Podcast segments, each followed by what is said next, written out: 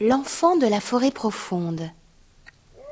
En ce temps-là, il y avait encore sur notre continent d'immenses forêts tellement denses et tellement profondes que personne n'avait jamais osé les traverser. Les loups y vivaient nombreux, les ours aussi, et les hommes ne s'y aventuraient que solidement armés.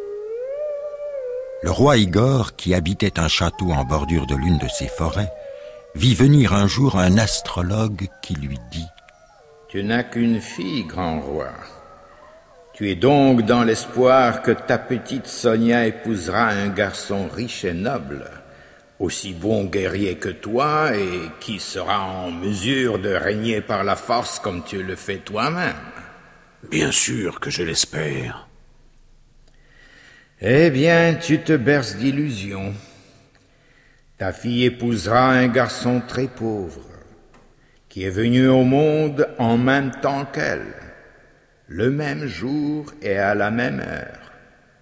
Et cet enfant n'est pas loin d'ici. Il s'appelle Dimitri. Il a pour père le bûcheron Ivan, celui que tu as fait fouetter cet hiver encore parce qu'il avait pris un lièvre au piège sur une terre qui t'appartient. Qu'est-ce que tu me chantes là? Serais-tu devenu fou? Pour quelle raison voudrais-tu que je donne ma fille à un pouilleux? Très calme, l'astrologue lui imposa silence de la main et se contenta de dire Fais attention, grand roi. Sur cette terre, tu as tous les pouvoirs, excepté celui de t'élever contre ce qui est écrit dans le ciel. Les astres ont décidé du destin de ta fille. Personne n'y peut rien. Es-tu absolument certain de ce que tu avances? Absolument certain. Je ne vais pas risquer ma réputation pour le plaisir de t'effrayer. L'astrologue s'en alla, et le roi se mit à méditer. Après quelques heures de réflexion, il se rendit chez le bûcheron qui avait déjà dix-sept enfants et lui dit Je t'ai fait fouetter, mon brave Ivan, mais je le regrette, tu sais. Et je veux faire quelque chose pour toi. Tu as dix-sept enfants, et moi, je n'ai qu'une fille. Tu es pauvre, et moi, je suis immensément riche. Je te propose de t'acheter ton dernier né. Il sera élevé comme un seigneur, et l'argent que tu auras reçu te permettra de nourrir plus facilement tes seize autres enfants. Il fit teinter à son oreille une bourse pleine de pièces d'or. Tu n'auras pas à le regretter. Et puisque tu me pardonnes les coups de fouet, je te donnerai en plus la permission de poser des collets toute ta vie sur mes terres et de capturer autant de gibier qu'il te plaira. La misère était telle dans ces régions que le pauvre bûcheron finit par accepter le marché, croyant bien faire? Le roi emporta le petit Dimitri qui n'avait que trois ans. Mais au lieu de prendre le chemin de son château, il s'enfonça dans la forêt, il galopa durant une bonne heure, puis il déposa l'enfant au pied d'un arbre. Ne bouge pas. Tu ne risques rien. Des gens à moi vont venir te chercher. Et le roi s'éloigna, persuadé que dès le lendemain, Dimitri aurait disparu dévoré par un loup, un renard ou un ours. L'enfant était trop jeune pour bien comprendre. De plus, habitué à la forêt, il ignorait la peur qu'elle inspire à ceux qui s'y aventurent pour la première fois. Dès le départ du cavalier, il se mit à jouer, et bien sûr, tout en jouant, il marchait, courait, sautait, parcourant beaucoup de chemins.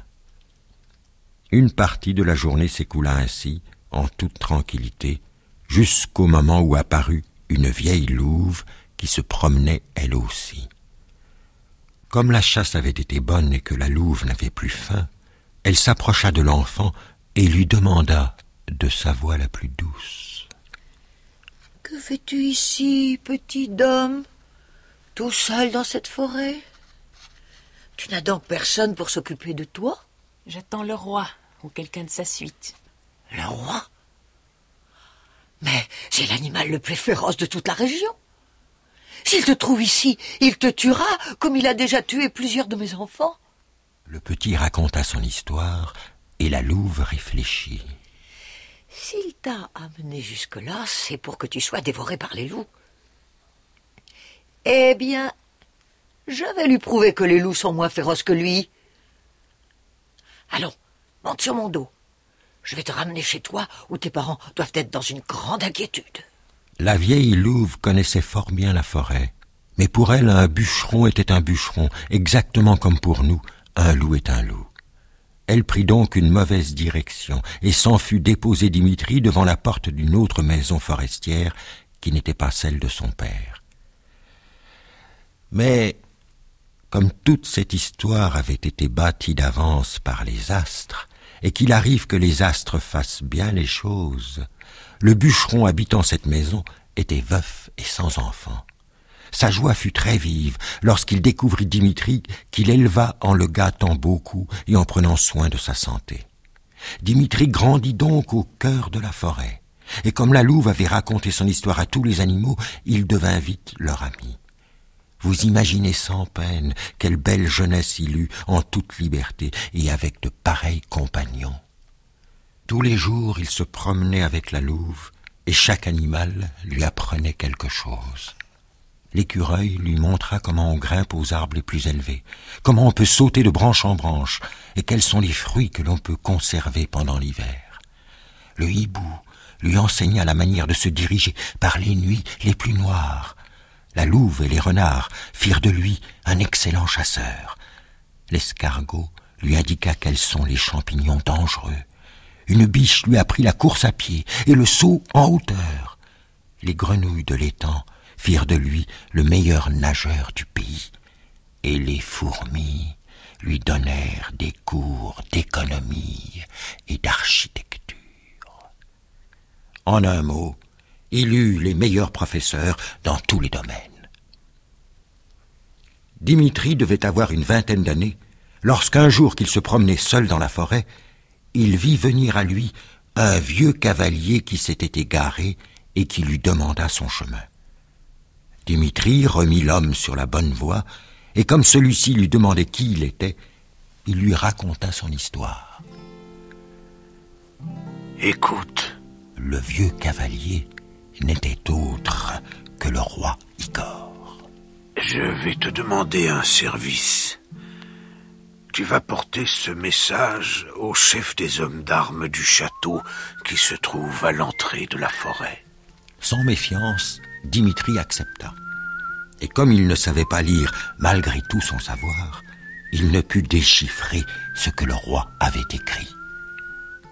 Lorsqu'il arriva en vue du château, il rencontra une jolie jeune fille qui lui demanda ce qu'il voulait. Un cavalier m'a prié de remettre ce message au chef des gardes. Montre-moi ce message. En lisant la lettre, elle pâlit, car elle reconnut l'écriture du roi, son père, qui avait tracé ces mots terribles. Coupez immédiatement la tête du porteur de cette lettre. Alors, parce que Dimitri lui plaisait, elle modifia le message ainsi. Que ma fille épouse immédiatement le porteur de cette lettre. L'intendant du château, qui n'avait pas l'habitude de discuter les ordres du roi, fit sans tarder célébrer le mariage. Et lorsque le roi Igor revint, il ne put que constater l'événement. Furieux d'avoir été joué, le roi s'enferma dans sa chambre, et comme cette chambre était fort humide, il attrapa une pneumonie qui l'emporta en quelques jours. Ce fut Dimitri qui lui succéda sur le trône, accordant aussitôt à tous ses sujets les libertés dont il rêvait depuis des générations et des générations. À l'astrologue, on construisit un magnifique observatoire pour contempler la course des étoiles. Dimitri fit venir à la cour tous ses parents et amis, y compris la très vieille louve et les animaux. Ainsi naquit une grande amitié entre les hommes et les bêtes, une amitié dont on dit qu'elle dure toujours dans cette région où toutes les espèces ont été préservées. Les hommes et les bêtes, les bergers et les agneaux, la fille du roi même qui vivait au château, dans la paix des étoiles, pas un bébé de trop. Mes amis, les enfants, reprenons illico la chanson des